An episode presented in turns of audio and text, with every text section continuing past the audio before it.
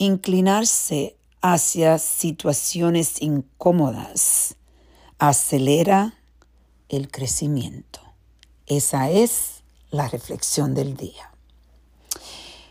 Estaba pensando, especialmente como madre, esto se lo dedico a, los, a, las madres y a los padres, este podcast, ¿cuántas veces nosotros tenemos el temor de ponernos en, a hablar situaciones incómodas con nuestros hijos. Imaginamos que están pasando por momentos difíciles y tenemos a veces la tendencia a evitar las conversaciones de conexión, las conversaciones profundas, las preguntas directas. Eh, he podido experimentar con esto en lo que, como saben, tengo tres hijos. Y Franco, que es el mayor de 37, Jeffrey de 33 y Natasha de 14. He podido ver lo importante que si tú piensas algo, por un ejemplo, yo tengo estas conversaciones con mi hija de 14 años, donde el teléfono es algo que tenemos que tener cuidado con especialmente a esa edad. Y muchos padres, eh, la tendencia sería, sería como a escondida mirar lo que están haciendo en el teléfono. Yo traté algo eh, que me siento muy orgullosa que casualmente lo, lo pude lograr. El sábado pasado yo me levanté temprano y mi hija estaba despierta. Y yo decidí pedirle que juntas miraran su teléfono. Y ella me preguntó, ¿pero por qué? Tú no, no, confías en mí. Y yo le dije, ah, yo confío en ti, pero a veces no confío en el teléfono.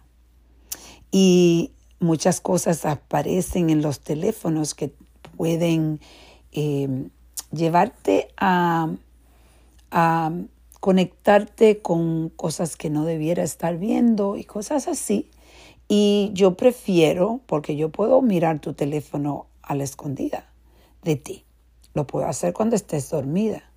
Pero en realidad yo no quiero hacer eso. Yo quiero que tú y yo veamos el teléfono juntos o juntas.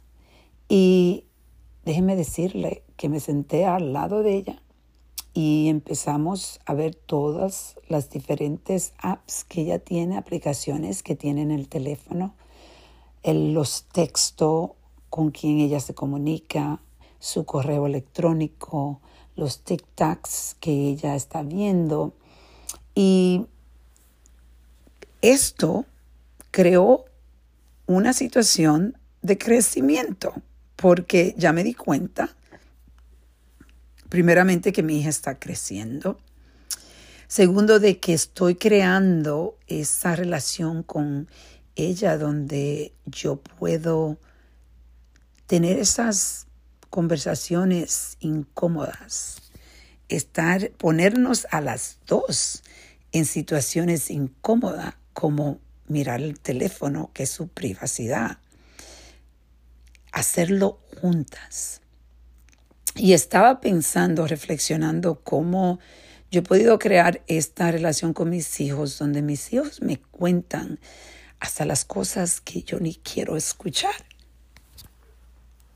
Y me siento muy, muy bendecida porque he podido llegar a tener esa relación tan especial con ellos, porque yo estoy enfrentando esas situaciones incómodas, esas conversaciones incómodas que nosotros muchas veces sabemos o tenemos el presentimiento de que nuestros hijos están haciendo algo, pero tenemos miedo de enfrentarlo, miedo a cómo ellos van a reaccionar.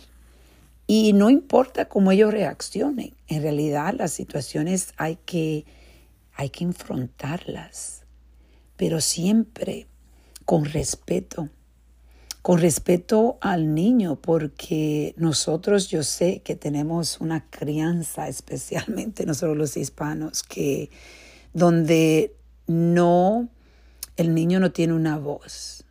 Y esto es algo que yo he estado cambiando en la nueva generación, que son mis hijos, porque desde pequeños yo he empezado a darle una voz. Y no estoy diciendo que he sido perfecta porque no hay perfección, pero sí es algo que he trabajado conscientemente en cambiar, porque cuando yo nací, nosotros los niños, cuando éramos, niños, no teníamos derechos. Los derechos, en realidad ni derechos a hablar, cuando nuestros padres nos decían, oh, tú tienes que hacer eso porque yo te lo digo, porque yo soy tu padre o tu madre y ya tú haces lo que a mí me da la gana.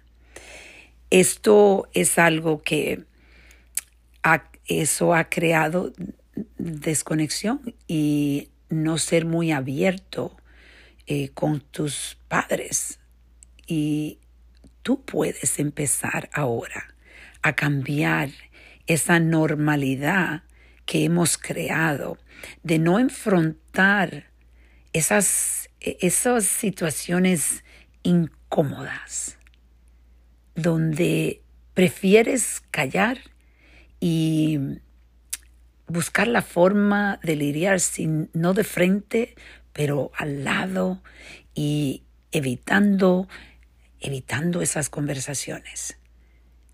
Es muy empoderante, déjeme decirle, poder enfrentar ese miedo de hablar con nuestros hijos puedes empezar a abrir las puertas de la honestidad y autenticidad con tus hijos.